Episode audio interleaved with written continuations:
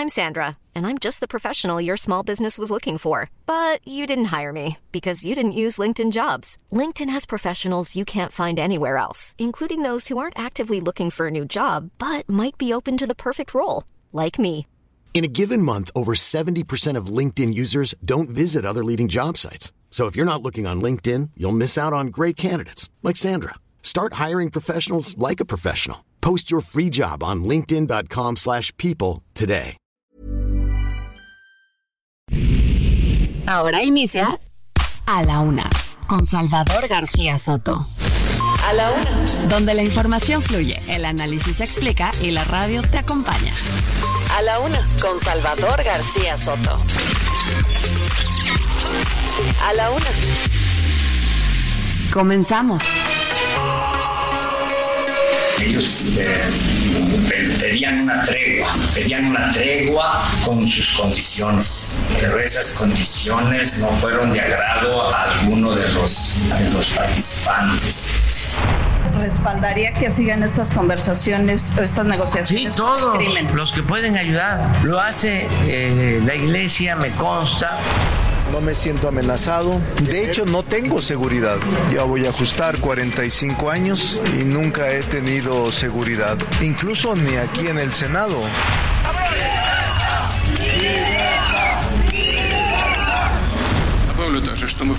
Añadiré también que estamos cerca de crear lo que se llama oncovacunas, vacunas contra el cáncer y medicamentos inmunomoduladores de nueva generación. Informarles adelante que actualmente están 3.435 funcionarios públicos en Acapulco que siguen colaborando todos los días.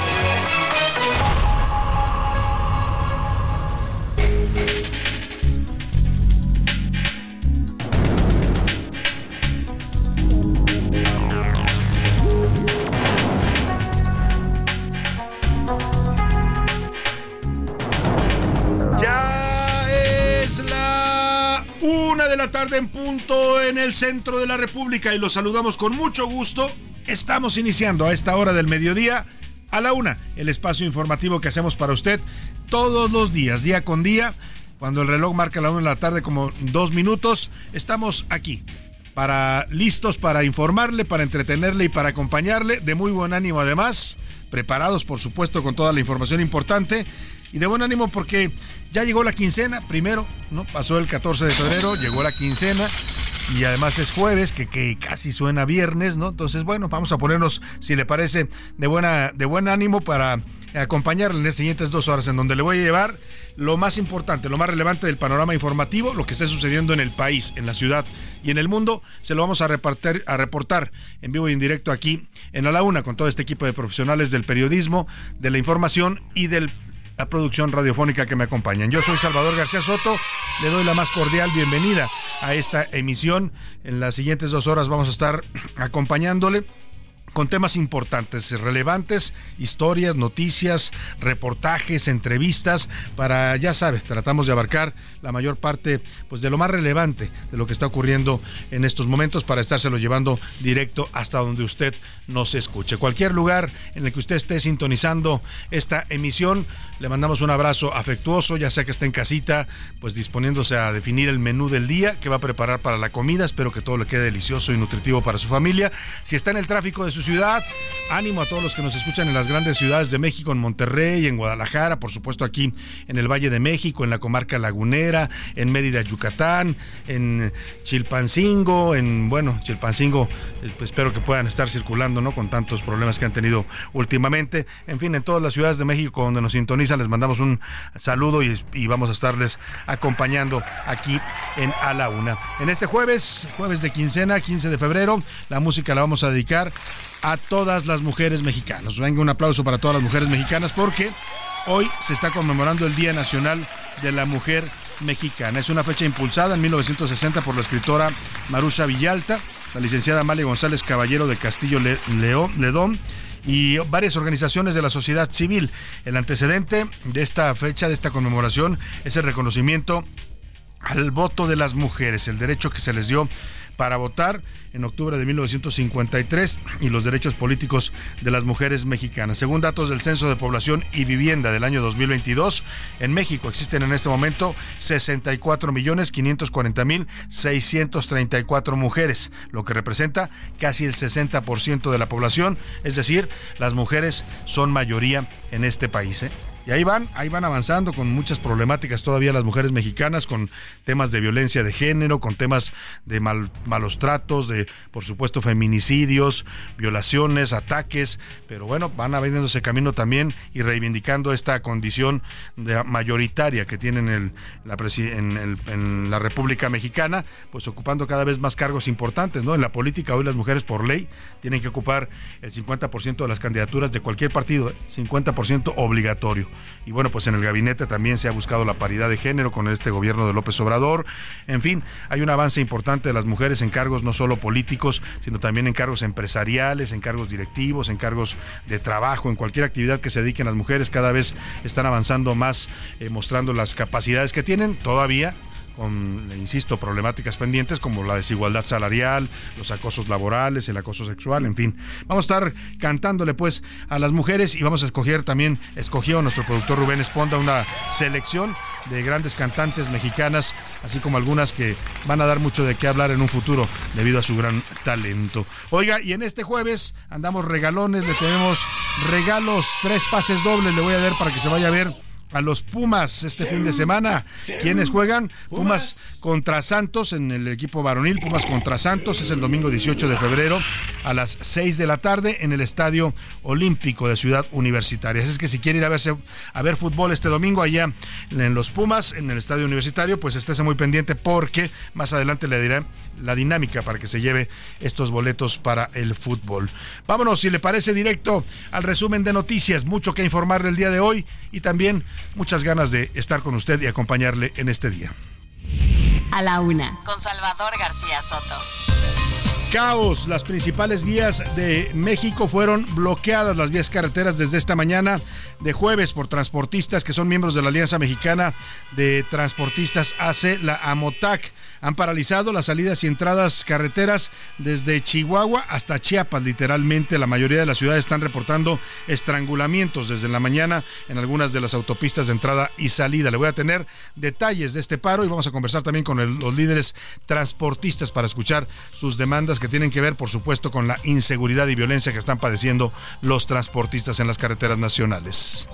Y Santo Pacto, sacerdotes de la zona caliente en Guerrero, en Juchitlán del Progreso, Arcelia y Coyuca de Catalán, además de Cuchamala del Pinzón y algunos otros municipios, intentaron llegar a un acuerdo de paz con líderes del crimen organizado que azota la región. Lo confesó, lo reveló, lo hizo público el obispo de Chilpancingo, diciendo que pues como el gobierno no puede con los narcos, la iglesia buscó hacer una especie de tregua o un pacto con ellos para tratar de disminuir la violencia. Vamos a tenerle toda la información.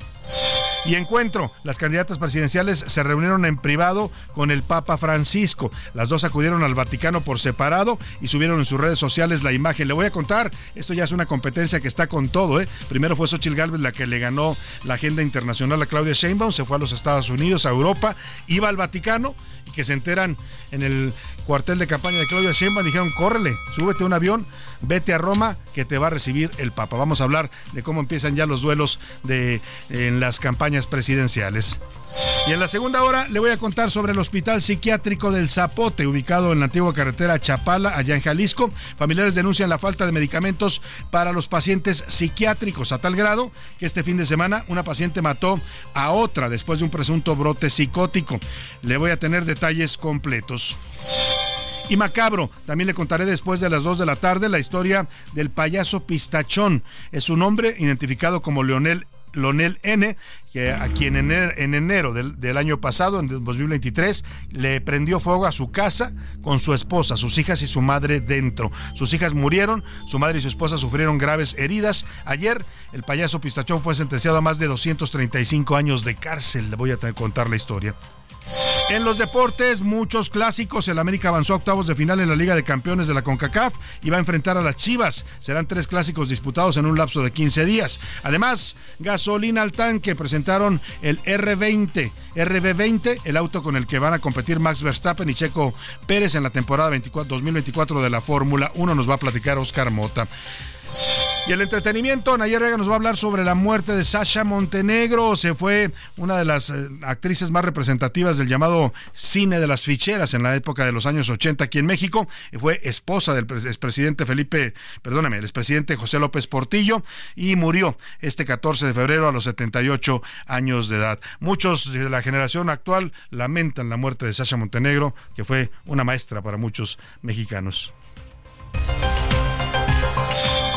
Y bueno, pues ahí está la información, el resumen. Va ahí, como ve usted, temas importantes, variados, eh, eh, vaya, eh, de todo tipo, ¿no? Tópicos distintos para estarlos, estarle informando a usted y estar también comentando. Ya sabe que en este el programa siempre en línea abierta. Nos interesa desde que concebimos este espacio hacer un ejercicio de ida y vuelta en la comunicación. Nosotros le informamos, le comentamos, usted nos responde y nos da sus puntos de vista, sus comentarios, sus sugerencias, sus opiniones, incluso sus críticas. Si no está de acuerdo con algo de lo que aquí se diga, tiene derecho a expresarlo. El número de WhatsApp, donde puede mandar mensajes de texto o de voz para dar sus comentarios, es el 5518 41 51 99. Empiece a marcar y sobre los temas que vamos a ir tratando también le plantearemos preguntas en este día. Y comenzamos, comenzamos con la información más relevante, lo que usted debe conocer el día de hoy. Estas son las de cajón en A la Una.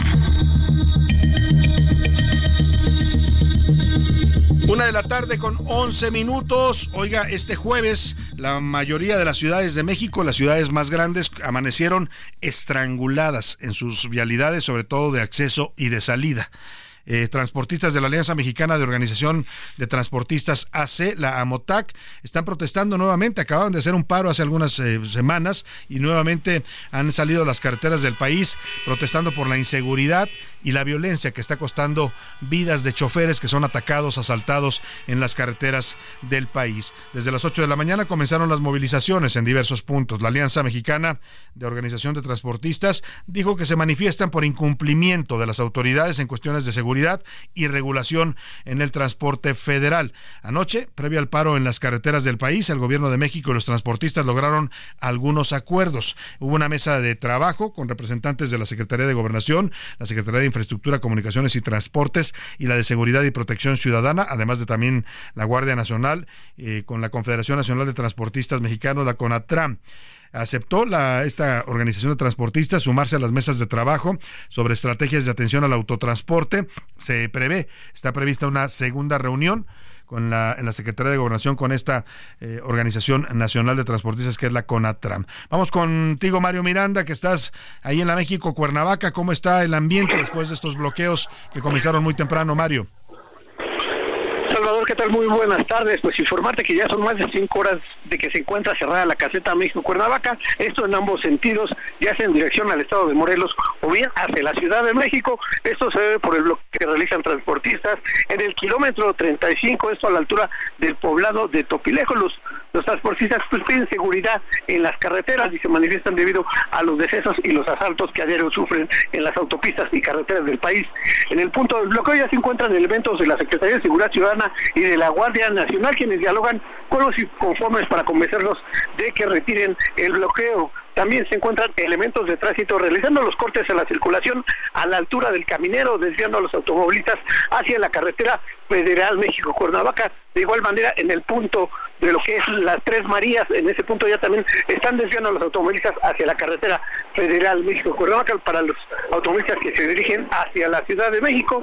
De forma que por momentos dejan pasar algunos automóviles, lo que están haciendo, liberan un carril cada 10 minutos, dejan pasar algunos automóviles, pero vuelven a cerrar y ya son 5 horas de bloqueo en la carretera México-Cuernavaca.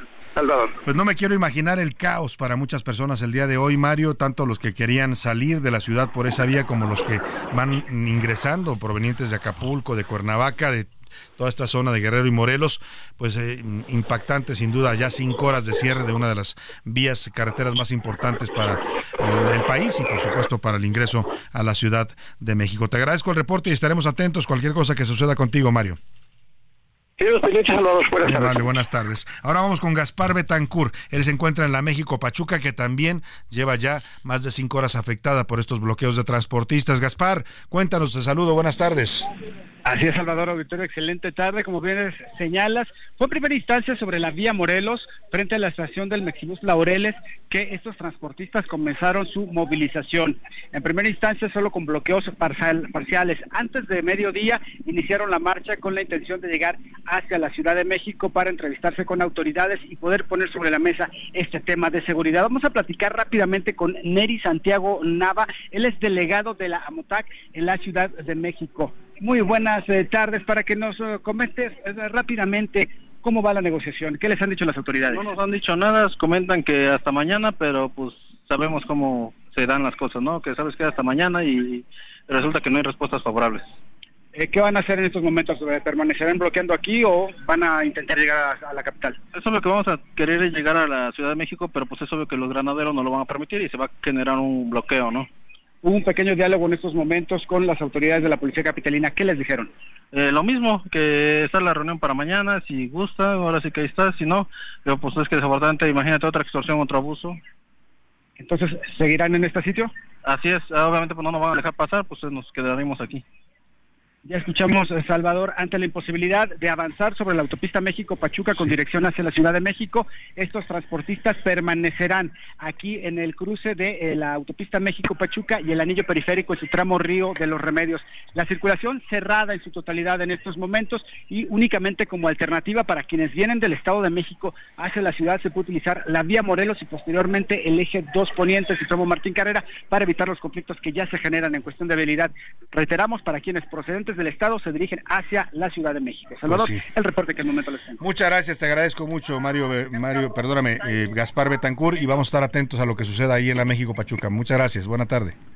Buena tarde, pendientes. Y ahora vamos a la entrada de Puebla. Ya le informé de la entrada sur por la vía de Cuernavaca, la entrada norte por la vía de Pachuca, México-Pachuca, que está también bloqueada. Ya nos narraba Gaspar Betancur. La afectación, pues calcúlela usted, ¿eh? pero son miles y miles de autos que ingresan y salen todos los días, sobre todo desde muy temprano a la, Ciudad de México, no solo automóviles particulares, sino automóviles de carga, transporte de mercancías, productos perecederos, todo eso se está viendo afectado con estos bloqueos. Vamos a la México-Puebla, ahí se encuentra en la calzada Zaragoza. Gerardo Galicia, te saludo Gerardo, cuéntanos, buena tarde. Así es, Salvador, excelente tarde. Tuvimos una situación similar hace algunos minutos, un cierre total sobre la calzada Ignacio Zaragoza con dirección a la zona del Aeropuerto Internacional de la Ciudad de México y precisamente es una eh, es una protesta que se suma a todas estas peticiones de mayor seguridad en las carreteras a nivel nacional. Son integrantes de, la AMOTAC y al respecto voy a acercar con uno de los representantes, el señor Crescencio Cabrera. Señor, estamos transmitiendo completamente en vivo para Heraldo Radio. ¿Cómo van estas negociaciones? Permíteme, cuidado, no me cuelgues. De, hecho, no sabemos cómo van las negociaciones. La verdad, estamos en espera de que nos den las indicaciones pertinentes, pero, pero pero no, no sabemos. Oiga, la idea era realizar una caravana hasta gobernación, pero no se les permitió. No se nos permitió, el señor, el presidente yo que dijo que no los dejaran llegar. Ya no se acuerda él cuando hacía sus manifestaciones, que cerró la carretera desde Tabasco hasta México. Como decimos todos, respetamos la investidura, pero el señor pues, no está haciendo nada de lo que él dijo y de lo que él hacía. ¿Cómo es posible que ahora nos detenga a nosotros que nos estamos eh, manifestando pacíficamente? Mientras tanto, van a permanecer aquí y ya liberaron dos carriles. De hecho, vamos a seguir aquí permaneciendo. Ya liberamos dos carriles para este para darles tantita fluidez y esperamos órdenes de nuestra mesa directiva muchísimas gracias. A sus órdenes, Son las palabras, Salvador, de Crescencio Cabrera. Él es eh, uno de los eh, líderes de la Alianza Mexicana de Organización de Transportistas AC y como podrán escuchar, y como ya lo escuchamos, la calzada de Ignacio Zaragoza ya está completamente abierta, al menos dos eh, carriles, sí. tronque con el distribuidor vial de la Concordia y con dirección al Aeropuerto Internacional de la Ciudad de México. Y por lo pronto, es la información. Muchas gracias, Gerardo Galicia. Pues es, ahí está lo que nos reporta Gerardo Galicia. También la entrada de Puebla afectadísima por este bloqueo, es otra de las zonas neurálgicas para el ingreso y la salida de la Ciudad de México. Vamos a dar un recorrido breve por algunos estados, porque son bastantes. Vamos a estar informando poco a poco de cómo está el paro en varios estados. Comenzamos con estos estados de la República, Chihuahua, Jalisco y ¿Cuál otro tenemos? Y Michoacán. Querétaro. El tramo ocupado por los transportistas fue la carretera federal 57, kilómetro 211, a la altura del Papanoa en dirección a la Ciudad de México. Al punto se trasladaron personal de la Subsecretaría de Desarrollo Político de Gobierno del Estado, quienes concertaron y entablaron mesa de diálogo evitando el bloqueo en la vialidad. Jalisco. Comenzaron a congregarse en la carretera Chapala a la altura de Periférico para sumarse a la marcha nacional convocada para este día. Chihuahua.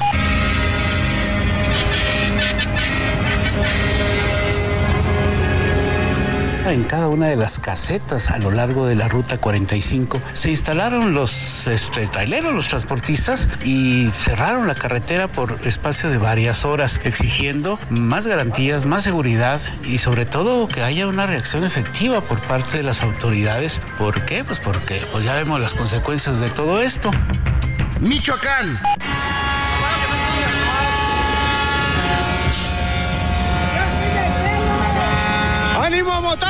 Al menos 600 choferes y concesionarios del autotransporte de carga se unieron al paro nacional ante la inseguridad que viven en carreteras y autopistas en prácticamente todo el país, donde nuestra entidad no es la excepción. Ramón Padilla, delegado estatal de la Alianza Mexicana de Organizaciones de Transportistas, apuntó que la protesta también es para denunciar el mal estado en que se encuentran las carreteras federales y estatales. Pues ahí está un panorama. Le voy a estar llevando a más estados. Están varios todavía eh, afectados por los paros. El presidente se refirió ya al tema. Dijo que pues son politiquerías, que son propósitos electoreros y que los líderes de transportistas son charros, oportunistas, corruptos y conservadores. Los están recibiendo en gobernación varias veces y sostengo con todo respeto que tiene un propósito politiquero, ni siquiera político. Es por las elecciones. Entonces, para generarnos conflictos. No hay eh, problema que no se haya atendido. Le pregunto directo a Rafael Ortiz, presidente de la Alianza Mexicana de Organización de Transportistas, ACELA MOTA, que está encabezando este paro en toda la República. Dice el presidente que son, están ustedes protestando por motivos políticos y electorales, don Rafael. Pues qué lástima oír esas declaraciones de, del señor presidente. Con esto se cae totalmente del gusto de los transportistas que votamos por él al llamarnos oportunistas. Y qué lástima de que no le informen correctamente y que él haga caso a la primera versión que se da de nosotros. Nosotros hemos respetado y hemos esperado con ansia ver los proyectos que el presidente ha este, establecido y los hemos aplaudido. Pero lo que sí le quiero repetir al presidente, está equivocado. Nosotros no somos políticos, ni politiqueros.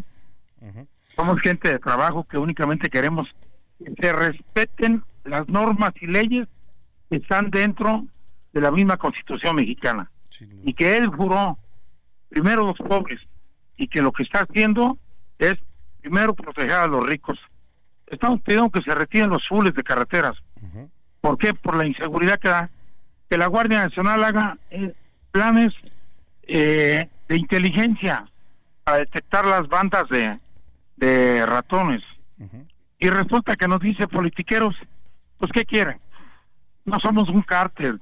Y ahí estamos armados con nuestros camiones, no armados con rifles ni nada por el estilo.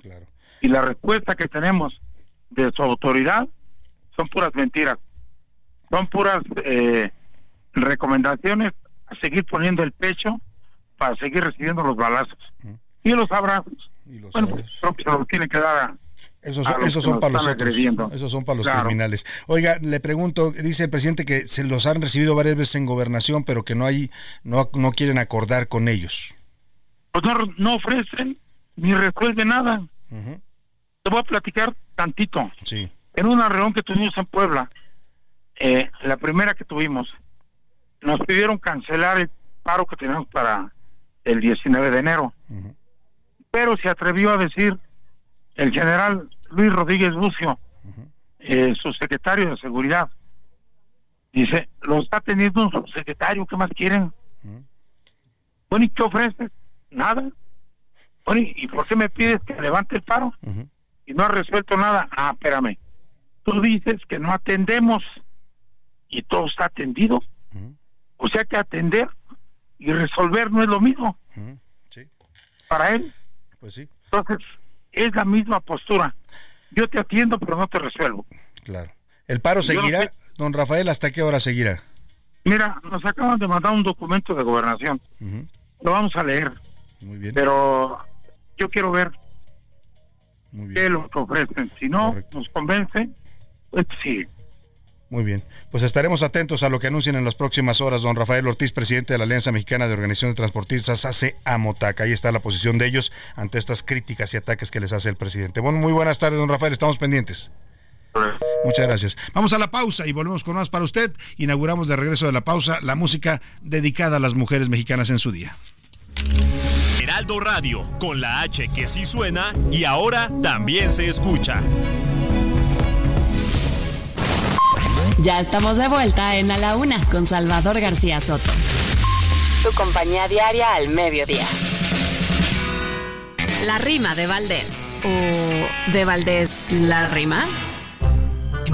Por tanta inseguridad, transportistas carreteros, por los malditos cuatreros para su incomodidad, ya desquician la ciudad porque bloquean autopistas y por más que se le insista, el bloqueo ya es general, es un paro nacional, según dicen periodistas. Las lentas autoridades se duermen en sus laureles. Ay México, cómo dueles, hay que decir tus verdades, pero qué barbaridades, los asaltos a traileros, asesinatos arteros, a conductores honestos. En verdad que yo protesto por la bola de cul de rastreros. A entradas, también salidas de toditas las ciudades, aquejaron estos males. La situación no está chida. Que la violencia se mida en estadísticas frías no está para que te rías de este tema que da miedo. Imaginarme, no puedo, si me pasara, ¿qué haría?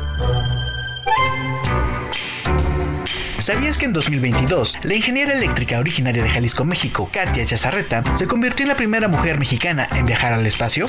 Por este gran logro, la marca de muñecas Barbie lanzó una figura conmemorativa en honor a Katia. Esta pieza forma parte de la colección Role Model que desde el año 2015 reconoce a las mujeres que rompen los límites. A la Una con Salvador García Soto. Una de la tarde con 34 minutos. Oiga, hoy la contienda presidencial en México llegó hasta el Vaticano. Así es, atravesó el charco nuestra contienda presidencial a unos días ya, pues prácticamente 14 días de que comiencen las campañas presidenciales, el primero de marzo. Hoy Claudia Sheinbaum y Xochil Gálvez fueron recibidas por separado, por supuesto cada una en su turno, en audiencia privada por el Papa Francisco. Ocurrieron a, a esta tarde allá en Italia, en la, ya allá son las, deben ser las, eh, en este momento son siete horas más, las 6 de la tarde, perdóneme, 8.35 más o menos, eh, eh, fueron recibidos hoy por la mañana allá en el Vaticano. eh, y bueno, pues eh, primero fue Xochil Gálvez, la que fue recibida por el Papa Francisco, estuvo dialogando con él en privado, le dio un saludo, hay una fotografía, le voy a compartir en este momento la fotografía de ambas, eh, siendo recibidas por el Papa, después fue Claudia Sheinbaum. Eh, Claudia Sheinbaum da la impresión de que cuando se enteraron que Xochitl Gálvez iba a ser recibida por el Papa, armaron rápido la agenda y le dijeron, tiene usted que estar también presente, ¿no? Ya le había ganado Xochitl la agenda en Estados Unidos, anduvo recorriendo Washington y otras ciudades con su discurso este de denunciar eh, elección de Estado en México y intervención del presidente López Obrador, acoso a los opositores. Se fue luego a Europa, estuvo en Madrid también haciendo estas denuncias y de ahí Xochitl Gálvez se trasladó al Vaticano. Y no habían, no se sabía por lo menos no estaba anunciado que Claudia Sheinbaum fuera a hacer esta gira por el extranjero.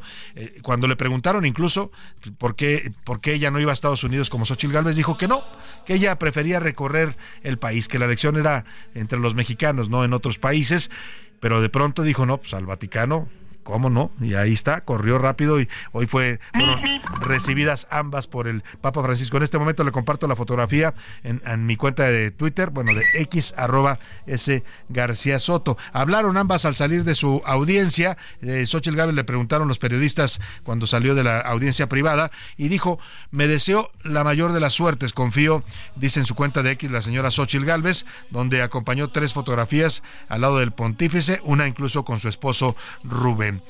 Claudia Sheinbaum también publicó en su red social fue una hora excepcional que nunca olvidaré, con una forma sencilla y cálida que muestra su grandeza.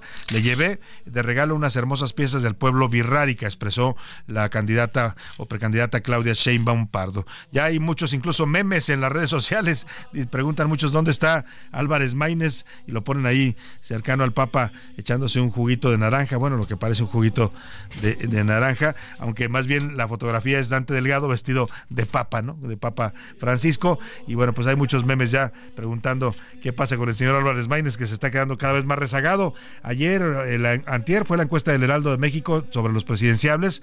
Todavía le da una ventaja importante a Claudia Sheinbaum de más o menos 10, eh, 15 eh, puntos. Y Xochitl Gálvez en segundo lugar. Y Maínez pero muy, muy al fondo con 3% de la intención del voto. Pero y hablando de candidatos y precandidatos, vamos hasta el Instituto Electoral de la Ciudad de México, porque la candidata única para jefa de gobierno por la alianza Sigamos Haciendo Historia aquí en la Ciudad de México, Clara Brugada, se acaba de registrar oficialmente. Llegó acompañada, pues ahí con Porra, Mario Delgado, también eh, Xochitl, eh, perdóneme, Citlali Hernández, la secretaria general de Morena, y llegó también Ernestina Godoy, que me dicen que iba en silla de ruedas. Allí se encuentra Frida Valencia cubriendo esta información. Te saludo, Frida, ¿cómo estás? Hola, ¿qué tal? Te saludo con mucho gusto y justo como lo mencionas, el día de hoy Clara Brugada se registró de manera oficial como aspirante de la coalición Morena PP y PDM a la jefatura de gobierno. Estuvo acompañada de liderazgos, simpatizantes e incluso personalidades como Ernestina Godoy, que sí llegó en silla de ruedas y estuvo en las primeras filas para apoyar a la morenista. Ahí, pues Clara Brugada se dijo lista para recorrer la capital con propuestas que lleven a la ciudadanía a mejorar su calidad de vida. En su mensaje también indicó que a la coalición la unen las causas y los compromisos, contrario al partido opositor donde afirmó su unión se debe a complicidades para así reforzar la impunidad. Por ello invitó a los asistentes a buscar el apoyo ciudadano en las casas y lugares más recónditos de esta ciudad, además de decirse lista para lo que venga. Escuchemos lo que dijo. Hola, muy contenta, lista y preparada para lo que viene. Encabezamos todas las mediciones que han salido, todas, todas, vamos a ver. Y bien.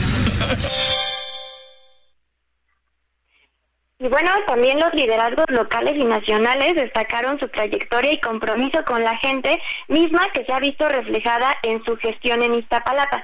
También es de destacar que ella es la segunda aspirante a la jefatura que se registra, ya que en estos días lo hizo Salomón Chertoripsky de Movimiento Ciudadano y este día en la tarde-noche lo hará Santiago Tabada de la alianza compuesta por el PAN, PRI y PRD. Ahora eh, nos dices, nos confirmas este dato que nos daban Frida Valencia, que llegó en silla de ruedas Ernestina Godoy, y me llama la atención porque apenas hace un par de días la vimos bailando ahí en un programa de Canal 11. ¿Qué le pasaría? Así es, la verdad es que no dio mucho detalle, sin embargo, ella se mantuvo ah, en las primeras filas y eh, pues saludando a todos los que llegaban, pero estuvo todo el tiempo en su silla de ruedas, eso Bueno, pues a lo mejor por andar ahí brincoteando, andaba bailando el jarabe tapatío, a lo mejor se lastimó un pie la señora Godoy. Vamos a ver qué, qué es lo que pasó, ya nos enteraremos. Por lo pronto, muchas gracias Frida Valencia por tu reporte. Gracias a ti, seguimos informando.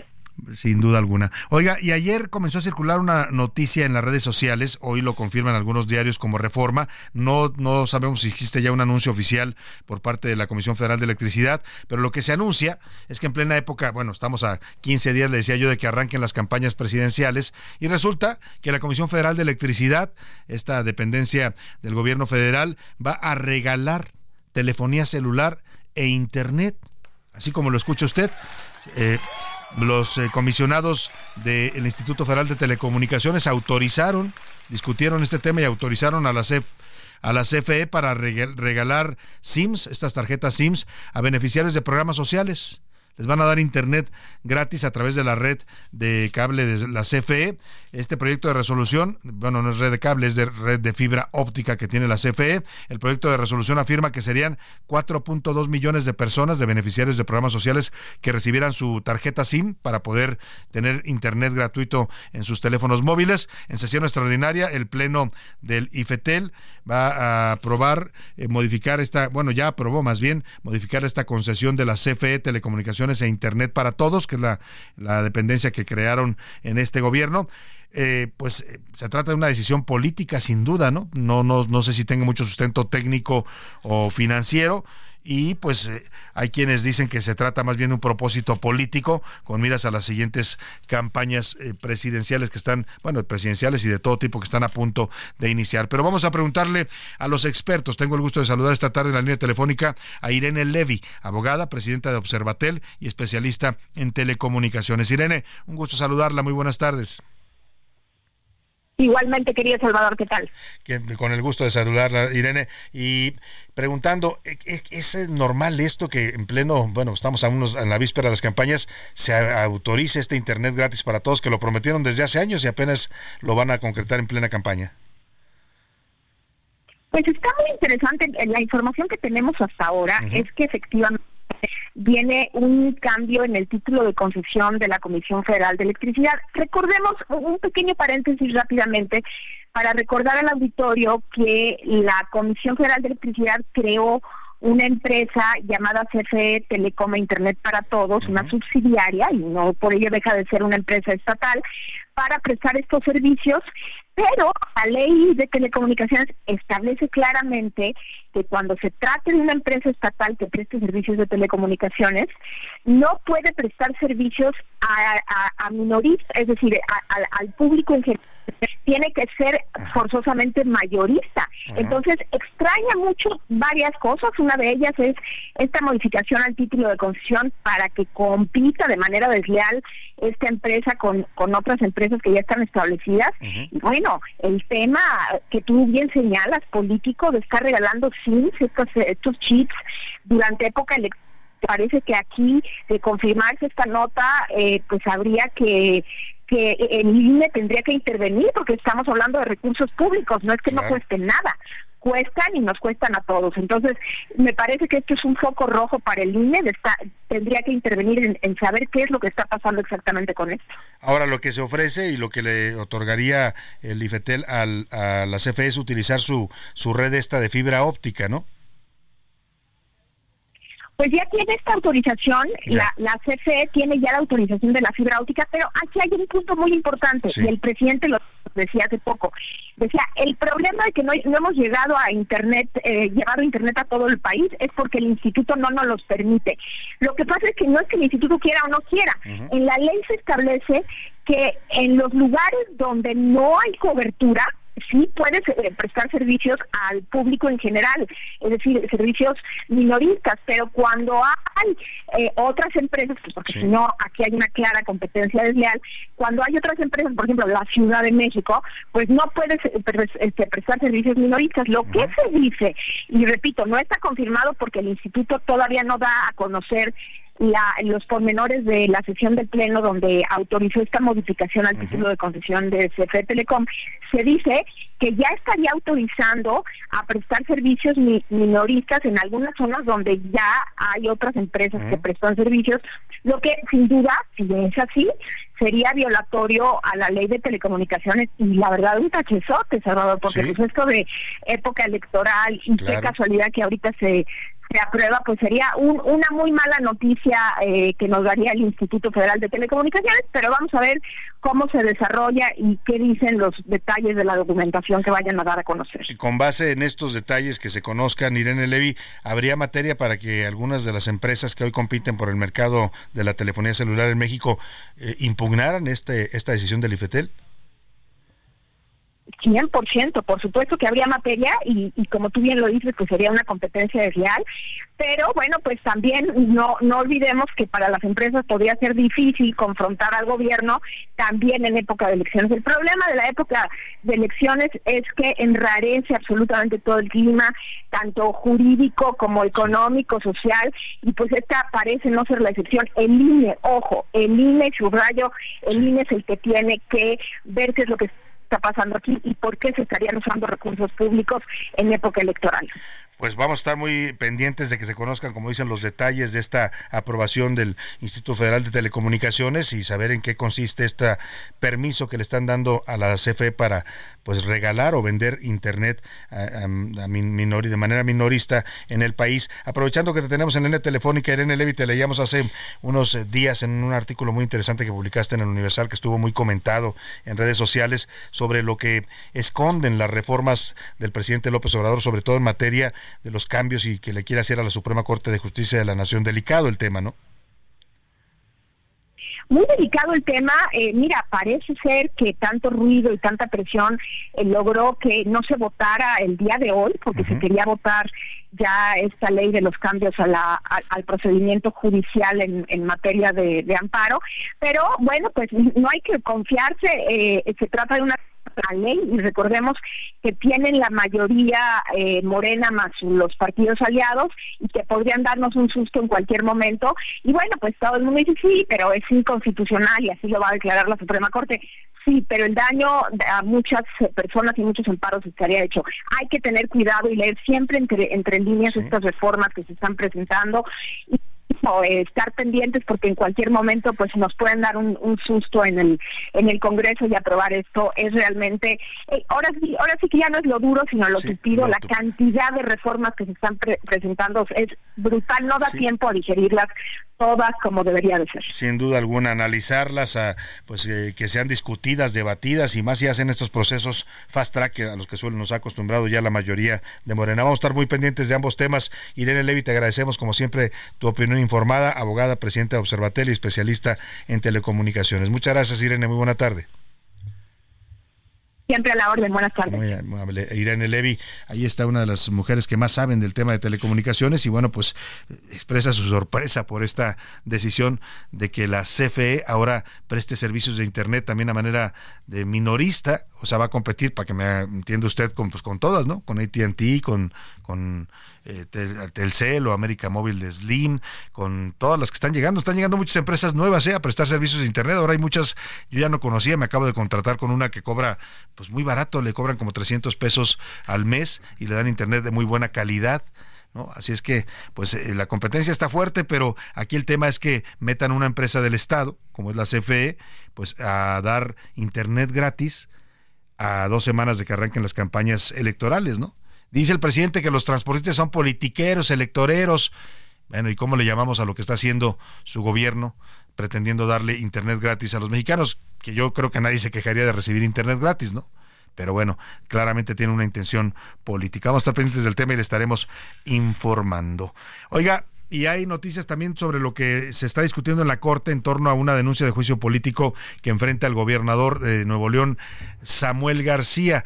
Eh, José Luis Sánchez, coméntanos cómo va el tema. Parece que ya está caminando esta solicitud de juicio político que llegó hasta la Corte. El Congreso de Nuevo León pide enjuiciar al gobernador porque dice que en enero de 2003, 2023 cometió una omisión grave en su estado al no presentar el proyecto de presupuesto para ese año. El asunto llegó, pasó por varias instancias legales y llegó a la Corte. ¿Qué dicen en la Corte, José Luis? Salvador, buenas tardes, buen jueves. Ayer por la tarde, eh, justamente en la segunda sala de la Suprema Corte de Justicia de la Nación determinó que el caso del juicio político contra el gobernador de Nuevo León, Samuel García, sea analizado en el Pleno del máximo tribunal. Se planea o se prevé que se vaya a discutir el día de hoy. ¿Qué pasó, Salvador? Bueno, pues hay un proyecto del ministro Luis María Aguilar Morales que viene por rechazar el juicio político, es decir, viene en favor de Samuel, García, luego de que Samuel eh, pusiera esta controversia. Y bueno, ante la importancia de este, eh, de este juicio y de esta controversia que existe, decide ayer la sala mandarlo al pleno de la, el pleno de la Suprema Corte y se, en cualquier momento comenzará esta discusión en torno ya a este juicio político en contra de Samuel pues García. veremos cómo votan la mayoría de los ministros y si hay o no juicio político en contra del gobernador polémico, controvertido gobernador de Nuevo León,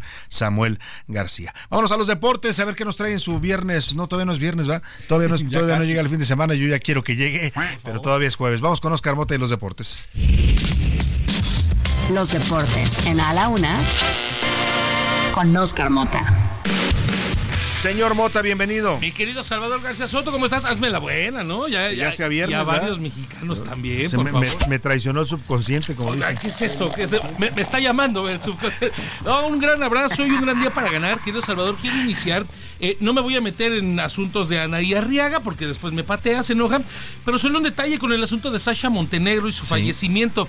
Pues ella hizo películas de cine de luchadores. Entonces, También. eh, recorda- hizo cinco películas, hizo cuatro con El Santo y Blue Demon, hizo una con Mil Máscaras. Y a mediados de los ochentas hizo una con el Púas Olivares de Mira, box. de Entonces, pues obviamente. muchas otras de, de las llamadas este, cine de ficheras. Voy a tener que estudiar su, su carrera fílmica para Yo, yo la conocí bien, como muchos mexicanos la conocimos bien a fondo y eso era, era una mujer muy bella, la verdad. Originaria de Costa Rica, si mal no recuerdo. No, creo que es italiana, italiana yugoslava. es- Ah, es cierto. Tantito. De Montenegro. Créeme que Era solo, de la región de Montenegro. solo allá lo investigué, querido Salvador, para poderte traer bien el Nada dato, más. ¿eh? Ítalo mexicana, para- perdón, sí es cierto. La costarricense es Maribel Guardia, estaba yo confundiendo. Pero sí, una mujer muy guapa. Justamente. Y bueno, su belleza la llevó hasta casarse con un presidente de la nada República. más, ¿no? Expresidente. Entonces, y obviamente al cine de luchadores. Querido Salvador, escuchamos lo siguiente. Él es Ever Martínez, jugador del Estelí, que el día de ayer cayeron 2 a 0 con el América. Nada, la verdad luchamos hasta el final. No se dio unas cosas, pero creo que dejamos el país en alto. Nos dijeron que me iban a meter 7, 8 goles y solo metieron 2. Pues nada, nos toca seguir trabajando. La verdad, ganamos mucha experiencia para el torneo local que se nos viene. Ever Martínez, querido Salvador, que nos dice, eh, pues todo el mundo pensaba que nos iban a meter de a 7 o a 8, o, en este caso 8, pero solamente fueron 2 el día de ayer, con eso es suficiente para que el América avance a los octavos de final de la Conca Champions y se van a enfrentar a las Chivas del Guadalajara, que el día que un día antes ah, eliminaron al equipo del Forge. Y el asunto, quiero Salvador, es que vamos a tener clásicos para empacharnos. Ajá. ¿Por qué? Porque como este torneo es de ida y vuelta, va a haber entonces partido el 6 de marzo Ajá. de ida. Luego un 16 también de vuelta Ajá. y una semana después de la, la Liga, Liga. MX. O sea, tres clásicos Chivas Tres América. clásicos. Para Estén que nos, buenos, ¿no? Para que nos atasquemos. Y ojalá y las Chivas ganen los tres. Ahí está, ahí está obviamente la. José la Luis no está de acuerdo, ¿no? pero. que de una vez que se vea. Rubén Esponda y yo sí. Vayan haciendo apuestas, pero partidas, ¿no? Exactamente, Uno y uno. El día de ayer también se jugó el inicio de la jornada 9 de la Liga MX, Pumas y Atlas. Bueno, Atlas y Pumas empataron a cero. Lo más interesante de este partido, que Salvador, fue un aficionado, como fue Día del Amor y la Amistad. Un aficionado fue captado en las cámaras pidiéndole matrimonio a Y- su. Bueno, a su el anillo. Eh, Justamente, pues yo creo que el primero. Yeah. el primero, porque o sea, se lo, Sí, claro, se lo llevó claro, claro. Falta que lleguen, obviamente, O sea, al- ya al, al estilo, altar. de- al estilo de los estadios gringos, ¿no? Justamente, ¿no? Y falta el del altar. ¿Y le diría que sí o le diría que no? Le dijo que sí. ¿Ah, o sí? sea, eso es lo importante del partido. Esa es la nota, claro. Esa es la nota, porque Muy el bien. 0-0 estuvo gachito, la neta. Muy bien, vamos a regalar boletos para los Pumas más adelante, Oscar Mota. Ya les acabo de decir parte de lo que pueden preguntar para la próxima. Ya, ya, ya está lista la pregunta. En un momento más la haremos. ¿Algo más, señor Mota? Eh, lo platicamos un poquito más adelante. Actualización del tiroteo de Kansas City.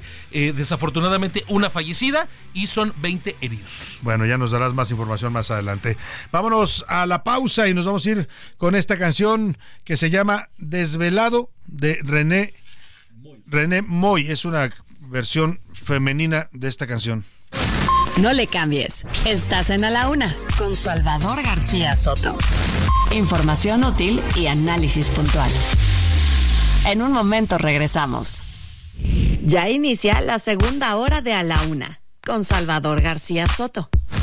A la Una. Donde la información fluye, el análisis se explica y la radio te acompaña. A la Una con Salvador García Soto. A la Una.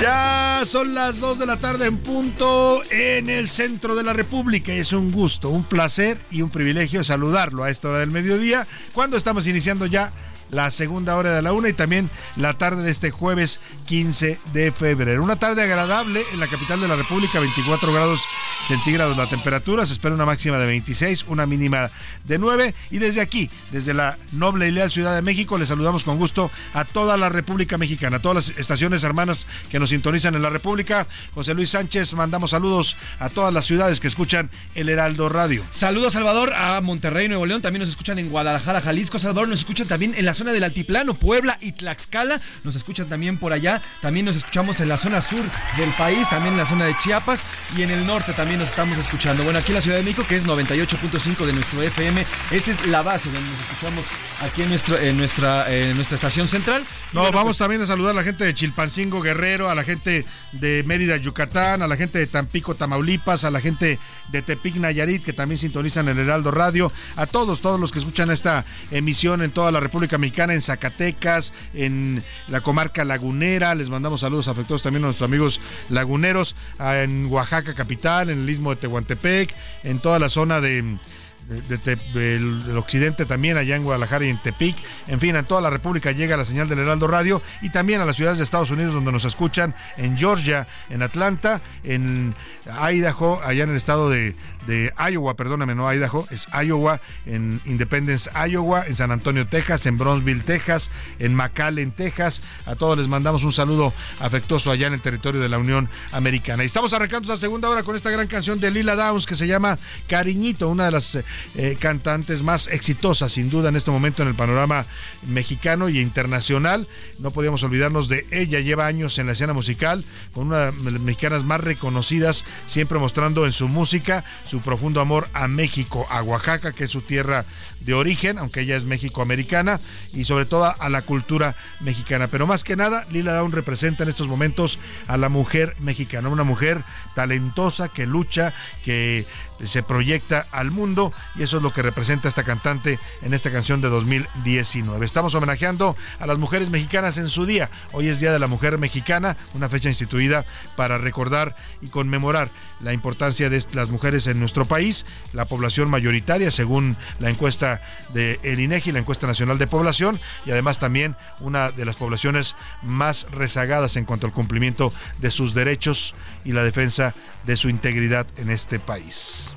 Bueno, y a ritmo de Lila Downs, vamos a dar regalos, regalos para que se vaya usted a ver el fin de semana a ver a los Pumas de la Universidad Nacional Autónoma de México. ¿Dónde, cómo y cuándo el partido, José Luis? Salvador, si ustedes quieren a gritar CU, CU, Pumas. Pumas, si quieren ir a gritar así este próximo domingo, bueno, pues el partido es este domingo 18 de febrero a las, 10, eh, a las 18 horas, a las 6 de la tarde, en el Estadio Olímpico Universitario. ¿Quién juega? Pumas contra Santos, es fútbol varonil. Va a ser un buen ¿eh? partido, ¿eh? Se espera un gran partido. Y bueno, pues tenemos tres pases dobles para nuestro público, Salvador. Y vamos a lanzar en este momento la pregunta para que se vaya a ver fútbol al Estadio Universitario con los Pumas contra el Santos el domingo por la tarde. La pregunta para que se lleven estos boletos es: ¿cuáles son las dos alcaldías? En los que se asientan los terrenos de la ciudad universitaria de la UNAM. Abarca dos alcaldías, ¿eh? De un lado derecho de la avenida Insurgentes es una alcaldía, del lado izquierdo es otra. Bueno, depende de si viene usted o va de sur a norte en la ciudad, eh, de, en la avenida de los Insurgentes. Dígame los nombres y se lleva estos boletos. 5518 41 51 99. Comience a marcar y vaya a ver buen fútbol, cortesía de nuestros amigos de los Pumas de la Universidad Nacional Autónoma de México, que les mandamos un saludo porque siempre nos toman en cuenta con los boletos para nuestro público. Tenemos mucha información en esta segunda hora de la una. ¿Qué le vamos a contar a nuestro público? José Luis. Salvador, hablaremos sobre una denuncia. Mira, nuestra, nuestra reportera Mayeli Mariscal ha hecho un reportaje que le vamos a presentar en unos minutos sobre el hospital psiquiátrico del Zapote en Jalisco. Desde hace un par de años está denunciando los familiares que no hay medicamentos psiquiátricos. Y mira, Salvador, esto ya hizo y ya provocó una crisis. Este fin de semana, una paciente que no ha recibido sus medicamentos, presuntamente en, un, en medio de un brote psicótico, asesinó a otra dentro del Zapote. Uf, delicado, porque al no tener sus tratamientos, las personas que dependen del tratamiento para tener una cierta estabilidad mental, pues pueden cometer este tipo de actos, en este caso un homicidio dentro de un psiquiátrico, porque el paciente no estaba medicado. Vaya, la escasez de medicamentos que va a ser uno de los grandes problemas que nos va a heredar la administración actual. Y macabro, también le vamos a contar de, después de las 2 de la tarde, vamos, bueno, ya prácticamente en esta hora le vamos a contar la historia del payaso pistachón. Qué historia, de verdad. Este sujeto en enero del año pasado le prendió fuego a su casa el problema es que dentro de su casa estaban su esposa, su madre y sus dos hijas. Las niñas murieron su esposa y su madre quedaron heridas y ahí lo acaban de sentenciar con una sentencia ejemplar que además me parece muy merecida. 235 años de cárcel. Le vamos a contar toda la historia. ¿Qué más tenemos, José Luis? Seguiremos reportando, Salvador, el paro. Las carreteras continúan cerradas a lo largo y ancho del país. Eh, está, hay un tremendo caos. Ha habido eh, conatos de bronca porque las personas que están varadas en medio de estos, de estos paros, bueno, pues les urge pasar y no los dejan pasar. En fin, seguiremos hablando sobre este tema y el, y el, y el bloqueo de los transportes. Oscar Mota tiene más información también sobre el nuevo modelo de auto, el RB20 que me presentaron en la Fórmula 1 para en las eh, van a utilizarlo Max Verstappen y Checo Pérez. También Anaí Rega nos va a contar de la muerte de Sasha Montenegro a los 78 años de edad, esta actriz del cine mexicano. En fin, mucho, mucho todavía para informarle, para compartirle en esta segunda hora de la una. Así es que quédese con nosotros, le vamos a informar, le vamos a entretener y le vamos a acompañar en este momento de su día. Donde quiera que nos escuche, reciba un afectuoso saludo. Seguimos con más información en A la Una. A la Una. Con Salvador García Soto.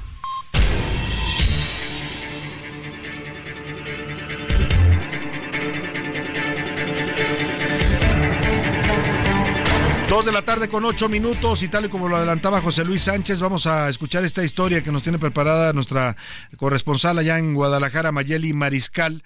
Este problemática aquí lo hemos denunciado en varias ocasiones, hemos tenido testimonios, hemos hecho reportajes al respecto. Dentro de la escasez de medicamentos que está padeciendo el país, uno de los temas más graves es la falta de medicamentos para los hospitales psiquiátricos no hay varios medicamentos que deben de tomar eh, pues estos eh, personas que están internadas en estos hospitales psiquiátricos para mantenerse tranquilos, para estar, digamos, eh, por lo menos poder no representar un riesgo ni para ellos mismos, ni para los demás pacientes, ni para el personal médico o de apoyo en estos hospitales. Bueno, pues mire, las tragedias empiezan a ocurrir ante la escasez de estos medicamentos, ya lo han denunciado muchos familiares, los hay enfermos mentales que no están recibiendo de manera adecuada sus tratamientos y esto, esto tiene consecuencias. Mayeli Mariscal nos cuenta lo que pasó en el Hospital Psiquiátrico del Zapote, allá ubicado en la carretera a Chapala, en eh, Guadalajara, donde pues lamentablemente hubo un homicidio atribuible a la falta de tratamientos para los enfermos de este hospital. Mayeli Mariscal nos cuenta. El desabasto de medicamentos psiquiátricos alcanzó la tragedia en Jalisco. Fue en el Centro de Atención Integral de Salud Mental de Estancia Prolongada, CAISAME, donde una paciente de 51 años de edad fue agredida alrededor de las 8 horas del domingo, falleciendo el lunes a las 3.30 horas debido a la fractura de cráneo que le provocó el empujón que recibió por parte de otra paciente. La paciente que agrede tuvo un brote violento y se presume que fue derivado de la falta de medicamentos que le tenían prescritos. Desde hace meses, trabajadores del Hospital Psiquiátrico de Estancia Prolongada de El Zapote, que se encuentra en Tlajomulco de Zúñiga, en Jalisco, denunciaron la falta de medicamentos, alimentos y diversos insumos. Y desde el pasado 9 de enero, los trabajadores sindicalizados iniciaron una protesta, acusando de las deficiencias y malos tratos a la administradora Lucía Flores. Familiares y pacientes externos también han padecido la falta de medicamentos. Testimonios que pidieron reservar el anonimato así lo comparten. Pues yo no le veo mucha, o sea, no veo que mejore mucho y pues cuando vengo aquí también pues tampoco nunca hay el, por ejemplo, valproato o cosas así, los otros medicamentos que me indican pues tampoco los hay que cada día es menos y menos y menos, se va uno con las manos vacías. Si acaso le surten una y si no, pues ninguna. Por su parte, desde la Secretaría de Salud Jalisco se reconoció el pasado 30 de enero que realizan solicitudes complementarias para satisfacer la demanda y aseguraron que tenían un abasto del 70% del total de claves, debido a que hay escasez de varios medicamentos en todo el mundo, incluido el litio, habla el secretario de Salud Fernando Petersen. Nos decían que no había, ¿cómo se llama? Medicamentos, ya estamos trabajando en que los medicamentos están ahí. Se tiene ya también la licitación para los alimentos. Creo que es importante decir que nunca ha habido, no ha dejado de haber alimentos, por supuesto, no y que estaremos al pendiente. Heraldo Media Group acudió a las instalaciones de este hospital el pasado 5 de febrero, en donde se constató que el área de consulta externa tiene una serie de fracturas en pisos y paredes. Es Héctor Eduardo Rizo Alvarado, trabajador de la subsección sección 9 del sindicato del CAISAME, quien habla al respecto. Tenemos instalaciones donde se ve pues inclusive paneles cayéndose, lugares donde los cables están fuera de su lugar, pues no, no, no se mueven. La población de este hospital también está siendo trasladada a Etzatlán, Jalisco, el asilo que se encuentra a poco más de dos horas de Guadalajara y que complica la visita de familiares. A los pacientes se los están llevando con engaños, no se les está avisando a los familiares, donde inclusive a los pobres pacientes les dicen que los van a llevar de paseo, van muy contentos pero ya no regresan. Por lo pronto, el panorama electoral y los movimientos administrativos alcanzaron también a este hospital, porque el secretario de Salud, Fernando Petersen, declaró tener plena confianza en el director del organismo público descentralizado de servicios de salud, el doctor Hugo Bravo, funcionario que continuará con su trayectoria política luego de que le fue aprobada su candidatura a la alcaldía de Tepatitlán desde Guadalajara para la UNA con Salvador García Soto, Mayeli Mariscal. Pues ahí está la historia, a la historia con un final trágico. Era cuestión de tiempo para que ocurriera, ¿no? Le insisto, todos estos pacientes que están internados en estos centros psiquiátricos, pues tienen que estar recibiendo su medicación para poder estar tranquilos, para poder convivir, para no volverse un riesgo, no solo para ellos mismos, en muchos casos atentan contra su propia vida, sino para los demás. Y bueno, pues se pasó en este centro psiquiátrico del Zapote un homicidio eh, por un paciente que no recibió su tratamiento, que agredió a otro paciente. Eh, pues esto nos da pie a decir lo que está pasando en materia de salud en México. La política de salud de este gobierno de López Obrador va a pasar la historia como desastrosa. ¿eh? No es que los demás lo hayan hecho muy bien, o sea, la salud ya traía problemas, la salud pública traía problemas estructurales desde todos los gobiernos que hemos conocido, ¿no? Desde Carlos Salinas, si usted quiere, o más atrás. Pero la verdad es que en este sexenio, pues le dieron, eh, pues le dieron en la torre a lo que funcionaba en salud y a lo que no funcionaba, pues lo destrozaron. ¿no? Esta lista que está prácticamente pues, muchos problemas, la atención en el seguro social, por más esfuerzos que se hacen también es problemática, la falta de medicamentos, ¿no? En cualquier eh, clínica pública que vaya usted, la gente tiene que ir a comprar sus medicamentos a farmacias privadas con todo lo que eso representa y ahora pues estas tragedias en los centros psiquiátricos. Ya no le sume usted los 800 mil muertos de la pandemia, ¿no? Esa que nos dijeron que no pasaba nada, que era un virus, hombre, que cuando mucho habría 60 mil muertos en México y mire, llegamos a la cifra de 800 mil. Desastrosa la política de salud del gobierno de López Obrador, una de las peores herencias que nos va a dejar cuando se vaya el presidente el próximo mes de octubre. Y la otra herencia lamentable, pues es la violencia, ¿no? La violencia que tampoco fue originada en este gobierno, hay que ser claros, en eso tiene razón el presidente, le heredaron un país ya con severos problemas de violencia, de seguridad, pero oiga, también se agravó, o sea, los números no mienten, ¿eh?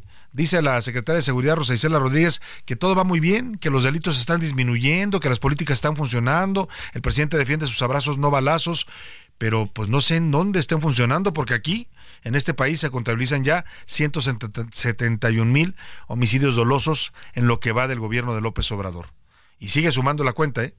O sea, ya hoy día podemos afirmar, sin temor a equivocarnos y con base en los datos, no los otros datos que tienen allá en Palacio, los datos reales, los datos incluso oficiales, porque estas son cifras del Secretariado Ejecutivo del Sistema Nacional de Seguridad Pública, 171 mil homicidios dolosos ubican o van a ubicar en la historia al sexenio de Andrés Manuel López Obrador como el más violento que hayan vivido los mexicanos. Y mira, tanta es la violencia del narcotráfico, tanto está asfixiando ya algunas regiones de México, pues casi toda la República, honestamente, que pues de plano ya hemos visto este tipo de expresiones. La gente, los ciudadanos de plano deciden mejor ir a negociar con los narcos. Ya lo hicieron las madres buscadoras, ¿no? Cuando dijeron los narcos nos acosan, nos matan por andar buscando a nuestros familiares desaparecidos y pues le mandaron cartas a los narcos diciéndoles por favor, por favor no nos maten, por favor no, se lleven los cuerpos cuando asesinen a alguien porque pues de esa manera podemos localizarlos, no los desaparezcan, eh, tengan piedad de nosotros. Y ahora, primero fueron las madres buscadoras y ahora es la Iglesia Católica. Mire, el obispos y sacerdotes en, lo, en la llamada Tierra Caliente de Guerrero, que abarca varios municipios, Ajuchitlán del Progreso, Arcelia, Coyuca de Catalán, Cutzamala de Pinzón, Pungarabato, San Miguel Totolapan, Tlalchapa, Tlalpe, Tlapehuala y Cirándaro, son los, los Cirándaro de los Chávez, los municipios que abarcan la Tierra Caliente de Guerrero, está la Tierra Caliente de Michoacán y la de Guerrero, que son limítrofes.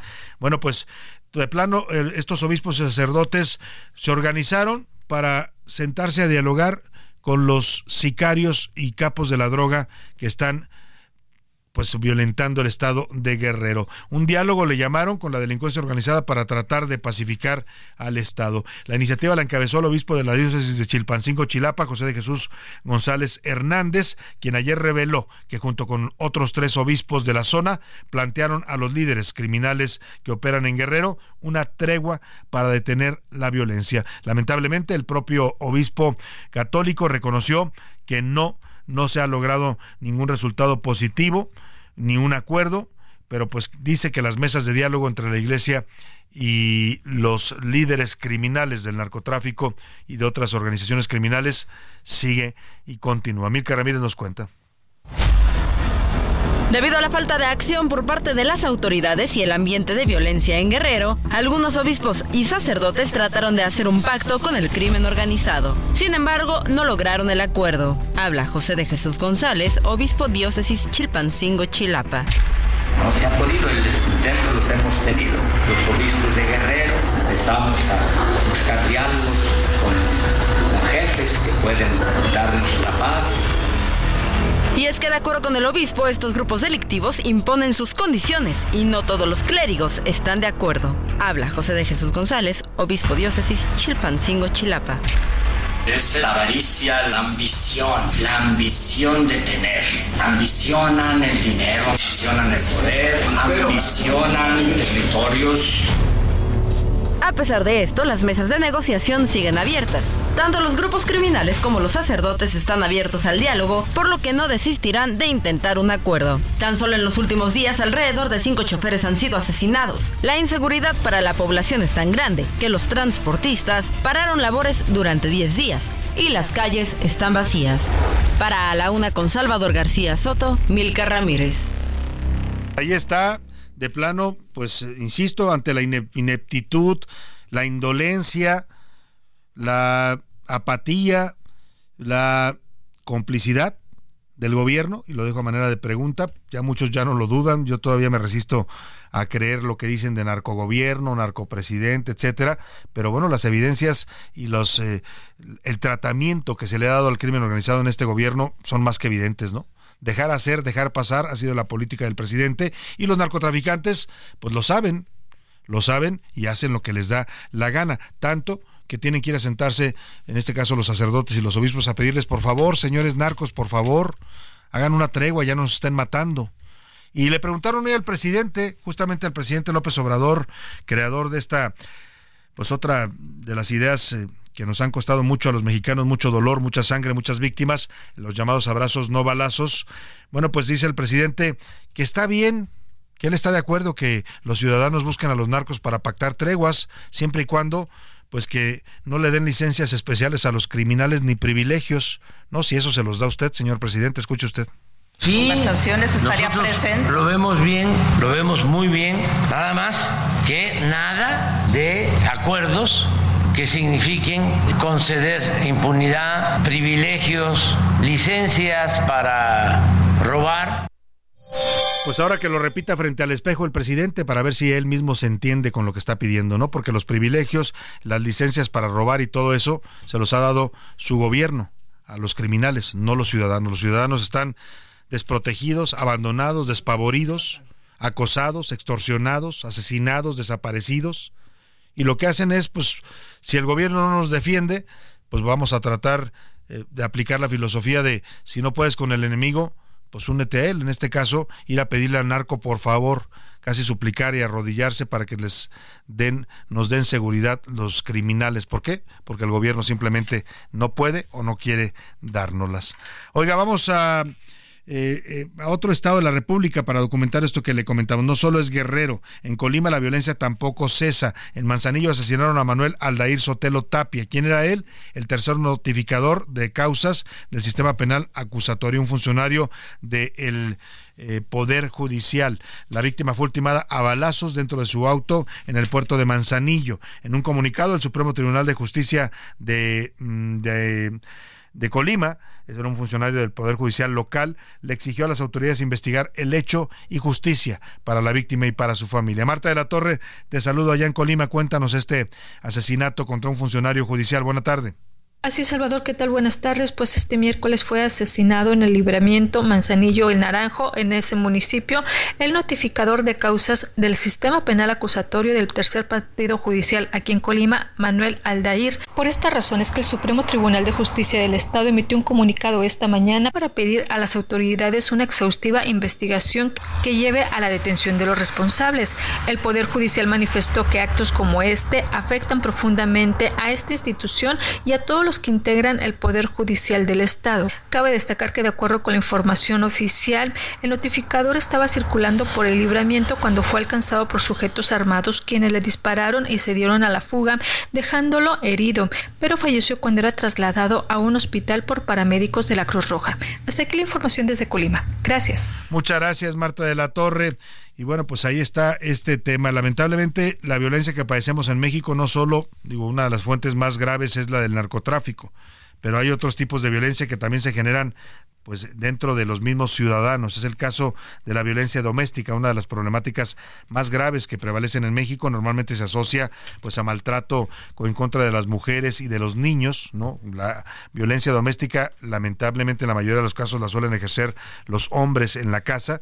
Y este caso que le vamos a contar es de verdad una historia que nos ejemplifica hasta dónde puede llegar este tema. Se trata de la historia, nos alcanza para sacarlo, creo que ya no, vamos a, vamos a adelantar un poco, pero al regreso le platicamos la historia, José Luis, de un payaso que resultó ser más bien un homicida contra su propia familia. Así es, Salvador, es, es identificado como Leonel N. Él trabajaba como payaso en fiestas infantiles, se autonombraba como pistachón y bueno, pues en enero del año pasado encendió su casa con todo y sus hijas, su madre y su esposa. Sus hijas mueren, hoy fue sentenciado el día de ayer a 235 años de Vamos a contarle la historia al regreso de la pausa. Por lo pronto nos vamos con Paulina Rubio, pues no sé, le gusta al productor Paulina Rubio y se llama Yo no soy esa mujer. No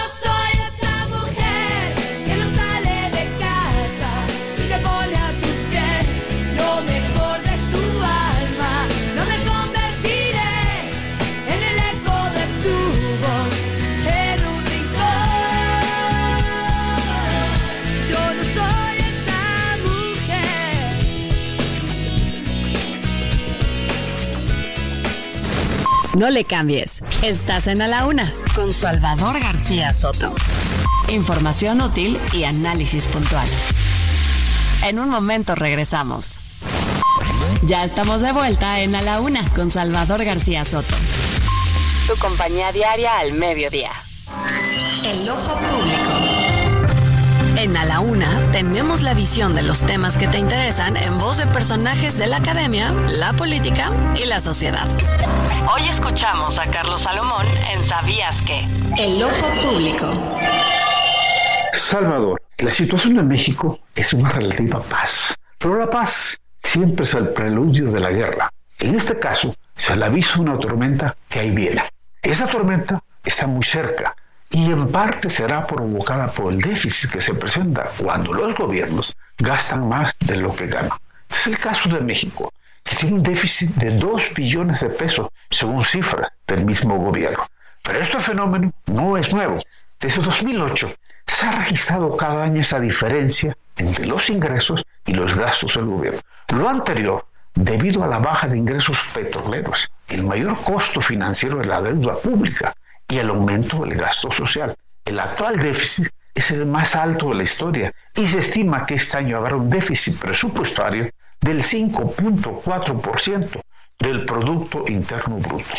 Hoy tenemos una paridad del dólar que ronda los 17 pesos, una inflación oficial moderada, muy buenas remesas que rondan los 60 mil millones de dólares y que han reemplazado a las divisas petroleras y muy superiores a lo que genera el turismo y si bien la pandemia golpeó la economía del país, puso en la ecuación internacional la necesidad de la economía norteamericana de producir autopartes más cerca de sus fronteras y no en China. Esto genera mayor inversión extranjera para México y es un factor que empuja la economía nacional. Pero esa relativa calma se acabará más temprano que tarde. La economía está perdida por alfileres y el costo de la deuda y el costo de mantener la operación del gobierno con ingresos muy inferiores a los gastos hace obligatorio contratar más deuda y pagar el financiamiento más caro. Quizá Pemex será el primer aviso de la tormenta que viene. Y luego vendrán otros avisos, hasta que la tormenta sea como el huracán Otis, que en tres horas mandó un millón de mexicanos a regreso a la pobreza. Salvador, no actuar es irresponsable. Si las señales ya están aquí, Salvador, ahí viene la tormenta. Y ojalá no la paguen como siempre los que menos tienen. A la una. Con Salvador García Soto.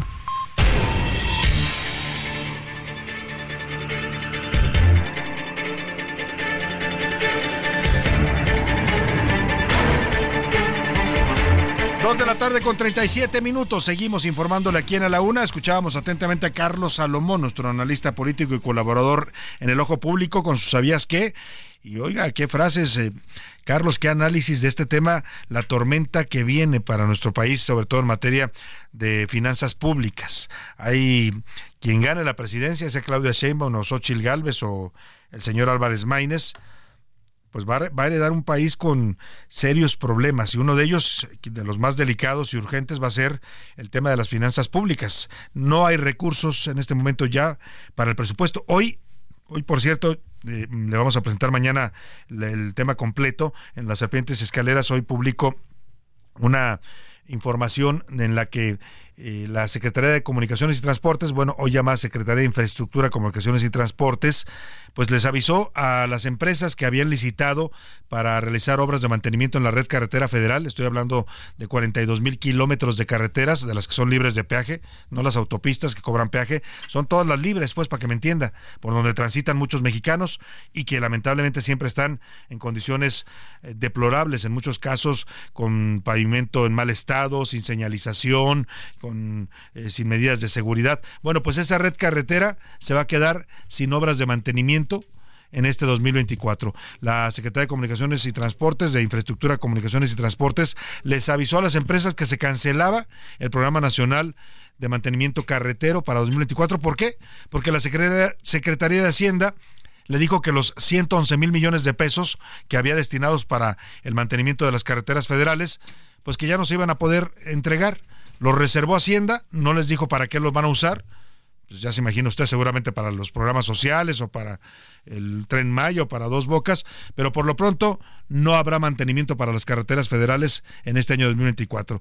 Imagínese usted todo lo que eso significa, ¿no? Desde inseguridad hasta accidentes viales, porque pues les falta en muchos casos estas em, obras que son de señalización, de, de, reencarpetado, de mantenimiento a los puentes, de las cunetas que estén limpias, en fin, son muchas obras las que se tienen que hacer para que las carreteras estén en buen estado, pero por ahora la Secretaría de Hacienda dijo no hay dinero, y no habrá mantenimiento carretero. Mañana le presentamos un reportaje completo sobre este tema delicado y bueno, porque refleja lo que decía Carlos Salomón, el punto iba a eso. No hay recursos, el presidente López Obrador se gastó todo entre entregarle dinero a la gente con sus ayudas sociales, entre meterle miles de millones de dólares a la refinería de Dos Bocas, más del doble o el triple de lo que nos habían dicho que iba a costar. El tren Maya no se diga, sigue consumiendo recursos, el aeropuerto Felipe Ángeles. Ayer veía un dato que daban a conocer eh, no me acuerdo si fue en Latinos o dónde lo sacaron, en el que dicen que Mexicana de Aviación Mexicana de, Aviación, esta empresa paramilitar que creó el presidente, o militar más bien, eh, que maneja, la maneja el ejército, pues eh, ganó en un, en un eh, mes de operación, no sé si un mes o dos meses, ahora le voy a pedir el dato exacto a José Luis, algo así como un millón de pesos cobró en facturación de boletos, pero ¿sabe cuánto costó la operación en ese mes? 250 millones de pesos. ¿Y sabe de dónde sale ese dinero? Sí, de usted, de mí, de todos los que pagamos impuestos, se están yendo pues por el caño para mantener una empresa que claramente no es viable y que nos va a costar a los mexicanos. Eso es lo que decía Carlos Salomón, quien herede eh, esta, quien llegue a la presidencia de la República va a recibir unas pues una un tema fiscal y unas finanzas públicas colgadas de alfileres, ¿eh? Y en eso se nos, en eso se nos puede venir otra crisis seccional. ¿Cuál era el dato de Mexicana de Aviación, José Luis? Fue ayer Salvador, el medio latino, Carlos Loret de Mota lo publicó, de Mola lo publicó, un millón y medio de pesos ganaron en dos semanas de operaciones, pero perdieron 230 millones de pesitos durante este mismo lapso. O sea, lo que costó operarla, todos los vuelos fueron 230 millones. ¿Cuánto recuperó? Millón y medio. Ahí, Ahí está, sáquele usted cuentas y todo eso lo vamos a pagar nosotros. Por eso ya no hay dinero se vaciaron las arcas públicas, el presidente se consumió todos los fideicomisos, todo lo que pudo, el fondo de estabilización, el fondo de gastos catastróficos del Seguro Popular que desaparecieron. ¿Y dónde está ese dinero? Pues búsquelo en las obras públicas o en las empresas militares y ahí lo va a O en Pemex también que le inyectaron miles, miles, miles, miles de millones de pesos y la empresa está prácticamente uh, quebrada. Oiga, vamos a esta historia que ya la habíamos adelantado, hablando de un fenómeno también de violencia en México, que es la violencia doméstica. ¿Hasta dónde puede llegar la irracionalidad de un ser humano? Bueno, pues este sujeto, que le vamos a contar la historia, trabajaba de payaso, se llamaba Pistachón allá en el Estado de México, y un día, pues era, era un padre violentador, y no sé qué fue lo que pasó por su mente que le prendió fuego a su casa. Lamentablemente en su casa estaban durmiendo su esposa, su madre y sus dos hijas. Las dos hijas murieron, su esposa y su madre quedaron severamente lastimadas. Él fue detenido y ayer fue sentenciado. Vamos con Ricardo Romero que nos cuenta esta historia. El payaso pistachón pasará el resto de sus días en la cárcel luego de ser declarado culpable por el feminicidio de sus hijas Naomi y Karina, de 3 y 7 años de edad. Se trata de Leonel N., un hombre originario de Oaxaca que trabajaba como payaso y se dedicaba a realizar espectáculos de entretenimiento para niños y adultos. El caso ocurrió el pasado 3 de enero de 2023, cuando un incendio provocado por el mismo comediante acabó con la vida de sus dos hijas, quienes se encontraban al interior de su casa, ubicada en el municipio de Matías Romero, en la región del Istmo de Tehuantepec, Oaxaca. Cabe señalar que al momento del incendio las menores estaban en compañía de su madre y su abuela, quienes también resultaron gravemente heridas junto con el responsable del siniestro. Al lugar acudieron los cuerpos de emergencia, quienes lograron rescatar a las dos niñas y trasladarlas a un hospital para brindarles atención médica inmediata. Sin embargo, y a pesar de los esfuerzos, ambas hermanas fallecieron en el Hospital de la Niñez Oaxaqueña el 4 y 5 de enero de 2023. Tras su muerte, una persona identificada como payasa Fresita escribió en redes sociales un mensaje dedicado a las pequeñas. Vuela alto, Angelito. No tengo duda de que Dios te recibirá con los brazos abiertos por la gran niña y ángel que fuiste acá en la tierra. Ya estás junto a tu hermana, juntas en los brazos de Papá Dios. Es así que a más de un año de procesos legales, Leonel N. fue hallado culpable de sus actos y sentenciado a 235 años de prisión bajo los cargos de feminicidio agravado y tentativa de feminicidio. No obstante, el imputado solo podrá alcanzar 105 años de prisión debido al Código Penal de Oaxaca, por lo que también deberá pagar una multa y cubrir la reparación del daño integral en materia psicológica para las víctimas directas e indirectas de los feminicidios. Para la UNA con Salvador García Soto, Ricardo Romero. Pues qué historia, de verdad, qué historia. La sentencia que le dan los jueces allá en Oaxaca, perdóname, yo dije Estado de México, es en el Estado de Oaxaca, en el municipio de Matías Romero, en la zona del Istmo de Tehuantepec, donde mandamos saludos. Por cierto, allá tenemos una estación del Heraldo Radio en el Istmo de Tehuantepec. Bueno, pues qué historia de verdad, ¿eh? 235 años de prisión y yo digo que se quedaron cortos, ¿no? Eso es un, un padre que atenta contra su propia familia, de esa forma tan cruel, tan despiadada, y mata a dos de sus hijas menores de edad, pues merecería ¿Qué merecería? Le pregunto a usted.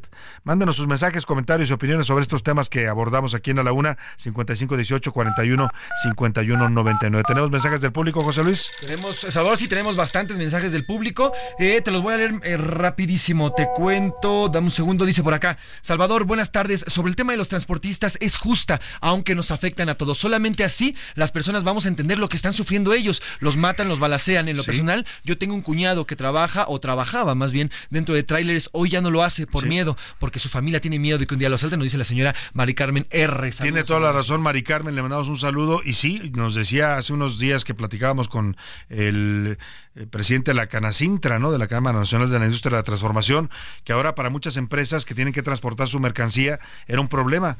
Conseguir choferes, ponen anuncios y ponen anuncios y no llega la gente, no quieren trabajar ya de choferes o de traileros. ¿Por qué? Porque se ha convertido en una profesión de alto riesgo en el país. Los asaltan, los secuestran, los asesinan, en fin, tiene toda la razón. Nos dicen por acá también, Salvador, fíjate, recogiendo las denuncias que, que, que pusimos ahorita con Mayeli Mariscal, nos dicen por acá, buenas tardes, Salvador, para contarles que el Centro Psiquiátrico del Zapote, aquí en Jalisco, en efecto es, es eh, administrado por el gobierno de Alfaro y hay un pésimo servicio, no hay medicinas y la atención en este hospital es pésima. A mí me consta y ya qué bueno que lo estén denunciando y lo saquen porque muy poca gente habla, habla del tema del zapote. Pero dijo, dijo Mayeli Mariscal que al director del centro, ya se me va ahora el nombre ahorita se lo recordamos, el director de ese centro psiquiátrico que nos dice nuestra radio escucha está en pésimas condiciones, no lo atiende el gobierno de Enrique Alfaro, pues que le dieron un premio y se va de candidato a alcalde en Tepatitlán, supongo que por movimiento ciudadano. Mire usted, premian en este país a la incompetencia. Bueno, eso ya lo sabíamos, ¿no? En todos los niveles y en todos los partidos premian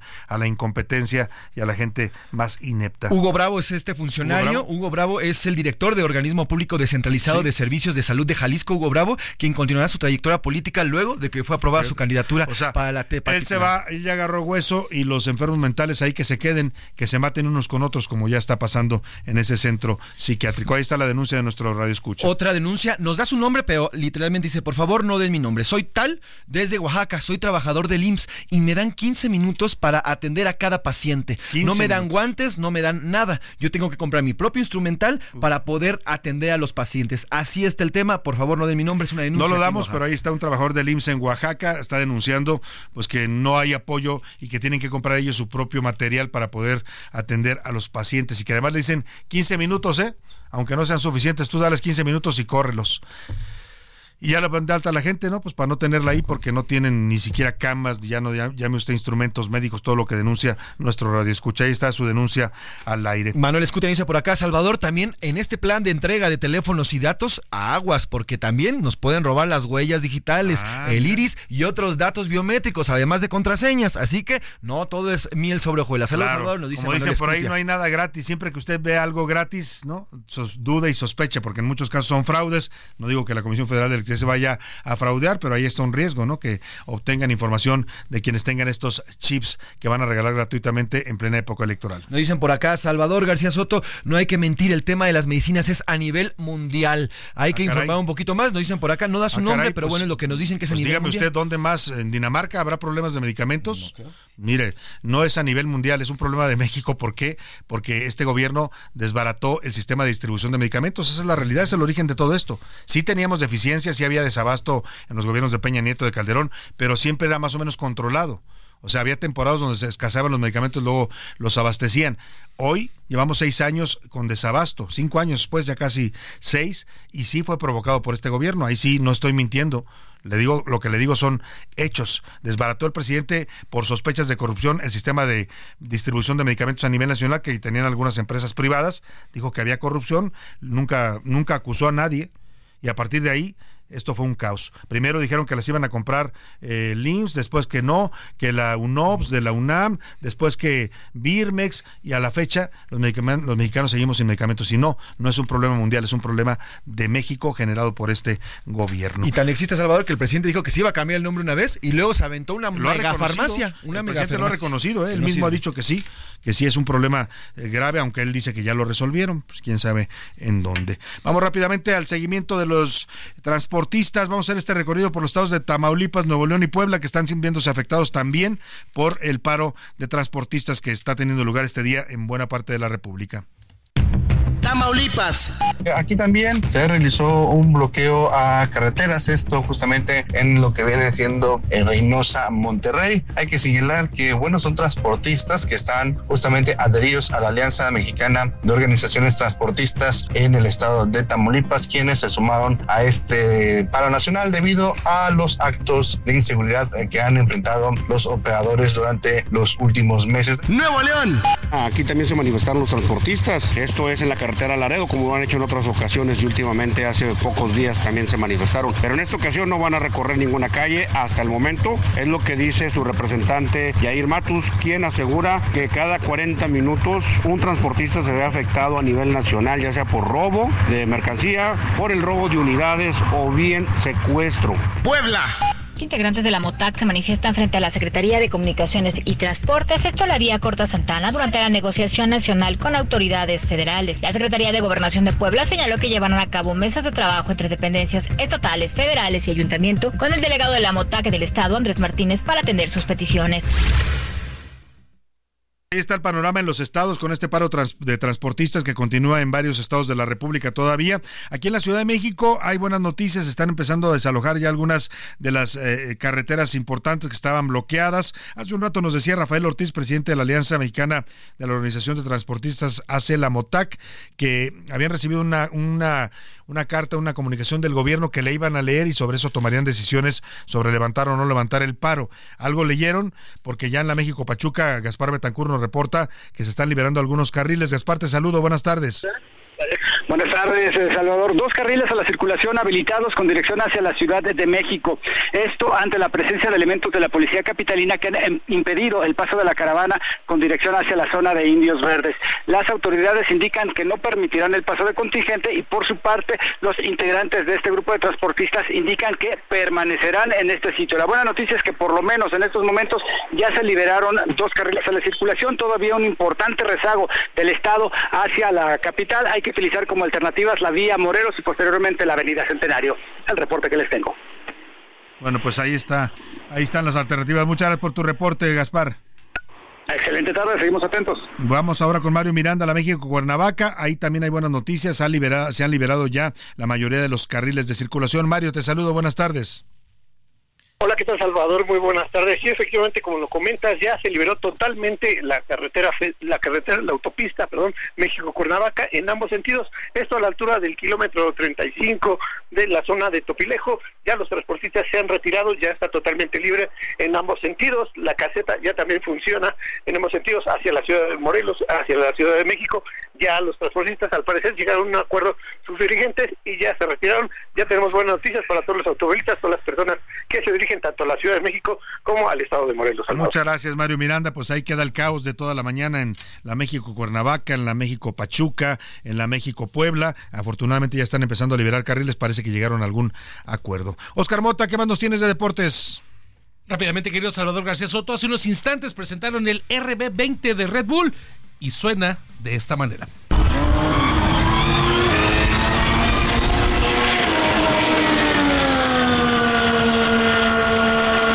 ¿Qué tiene de nuevo el carrito? Como chimeco de Ciudad Nesa, ¿no? Suena bonito, suena, bonito. Los microbuseros. La realidad, querido Salvador. Le mandamos un saludo a todos los amigos operadores de transporte. Hablando de transporte, por supuesto. La realidad es que este RB20 tiene eh, algunos detalles pequeños, realmente mínimos, en la parte de la refrigeración de los lados derechos. Se le llama pontones. Lo estaremos obviamente analizando a lo largo de los días. Y hay un detalle, querido Salvador. El año pasado el RB19 ganó 21 de las 22 carreras. Entonces, este RB20 poquita la cosa tiene que superar por ahí, o al menos mejorar. ¿Y lo van a manejar ambos? Obviamente, sí. Mar eh, Verstappen y Checo Pérez. Tanto Verstappen como Checo manejan este auto. La diferencia para los amigos y amigas que nos escuchan son los ingenieros que le tocan a uno y a otro, porque obviamente tienen configuraciones diferentes de los autos y eso es lo que, digamos, viene la estrategia a lo largo de la temporada. Muchas gracias, Oscar Mota, José Luis Sánchez, ganadores de los boletos para irse a ver a los Pumas el fin de semana y de una vez también le damos los que ganaron ayer los boletos para el teatro, para Amor Sin Barreras, el próximo sábado. Tenemos a los ganadores para este domingo, Sergio Eduardo García, Hortensia Sánchez y Leonardo Carrillo. Ellas y ellos se van justamente a ver el partido de este fin de semana. Para Amor Sin Barreras el sábado, María Cruz Bautista, Ana Patricia Barrera, Cuitláhuac Plata y Beatriz Hernández. Y para el sábado a las 8 de la noche, Marta Olivares, Liz Rosas, Tania Landeros, Jesús Martínez y Cintia Calvillo. Pues esperemos que disfruten mucho tanto el fútbol de los eh, Pumas como la obra de teatro. Nosotros por lo pronto no nos resta más que agradecerles el favor de su atención, despedirnos de ustedes, desearles que tengan una excelente tarde, provecho y aquí los esperamos todo este equipo mañana a la una. Hasta pronto. Por hoy termina a la una con Salvador García Soto. El espacio que te escucha, acompaña e informa. A la una con Salvador García Soto.